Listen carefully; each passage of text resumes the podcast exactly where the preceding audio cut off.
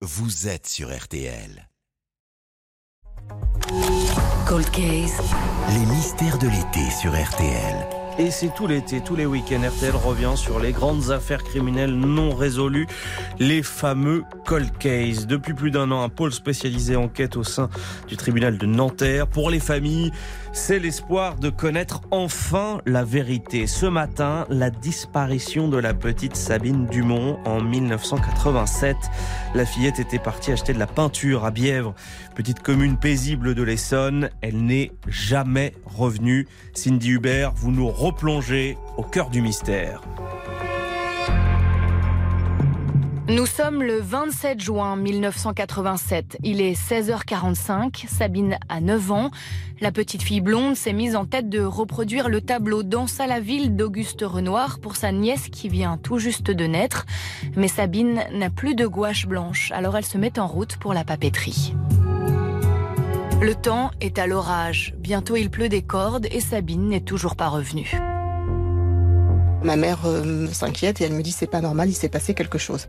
Gaëlle a 14 ans à l'époque, Eric 18, leur sœur Sabine est la petite dernière d'une fratrie de 6 enfants. C'était probablement la première fois que ma mère l'autorisait à sortir toute seule.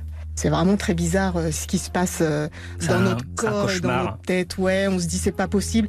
J'attendais, je regardais dehors pour surveiller. et Je me disais mais c'est pas possible, c'est pas possible. Elle va arriver, c'est pas possible, Mm. c'est pas possible. Et puis une fois qu'on a su que c'était terminé, alors là, je crois que j'ai plus rien pensé.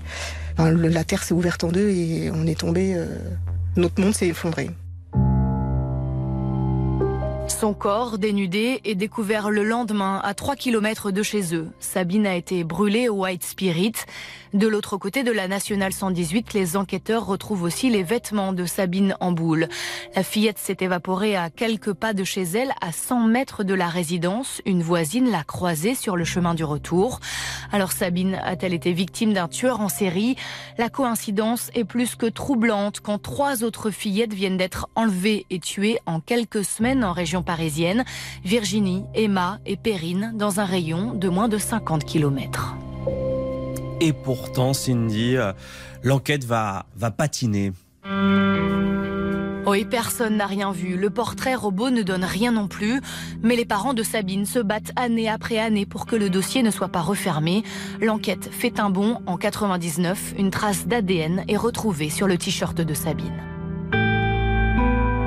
Dès qu'il y a une affaire de disparition d'enfants ou de meurtre d'adultes ou en tout cas de viol aussi, hein, l'ADN est comparé. Parfois, on a des petits pics de, d'espoir. de très très gros espoirs où on se dit ah peut-être. Les enquêteurs nous ont sollicité plusieurs fois, même euh, à nous demander des listes de noms, à faire appel à nos souvenirs, euh, et très régulièrement encore, hein, voilà.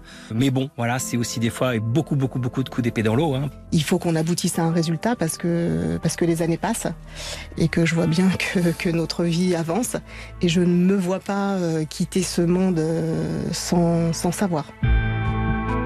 Et avec la création du pôle Cold Case, Cindy, la famille de Sabine reprend espoir. Oui, la juge va pouvoir reprendre le dossier de A à Z, analyser ces milliers de PV, tenter de trouver des correspondances avec les trois autres affaires de petites filles disparues au printemps 87, toutes enfin regroupées au pôle Cold Case. Et puis les recherches d'ADN en parentèle continuent également. C'est cette méthode qui permet, grâce à la génétique, de rechercher des proches du meurtrier. Mais la famille compte encore aussi beaucoup sur de nouveaux témoignages. La seule conviction que l'on a, c'est que quelqu'un sait quelque chose. Euh, si encore 36 ans après, quelqu'un a des doutes par rapport à, à quelque chose euh, qu'il ou qu'elle aurait vu ce jour-là, il faut le dire. Vraiment, je, je- je suis convaincu que quelqu'un sait quelque chose. Après, vous allez me dire, oui, mais qu'est-ce que vous avez fait, vous, euh, le 27 juin 1987 Je pense que les gens qui ont vécu à cette époque-là à Bièvre, ils savent ce qu'ils ont fait ce jour-là. S'il y a bien une chose dont je suis convaincu, c'est que quelqu'un sait quelque chose. Un frère, une sœur, une maman, un cousin, je sais pas. Mais cette personne, elle doit parler à un moment donné. Voilà, maintenant, ça fait 30, plus de 30 ans maintenant. Maintenant, il faut, faut qu'on sache. Il faut que quelqu'un parle. Il faut que quelqu'un parle. L'appel de la famille de Sabine Dumont au micro RTL de Cindy Hubert. Vous rappelle, rappelle l'adresse mail du pôle Cold Case témoignage au pluriel.coldcase.tj-nanterre.justice.fr. On vous la met évidemment sur rtl.fr. Toutes les chroniques Cold Case à retrouver sur notre site et sur notre application.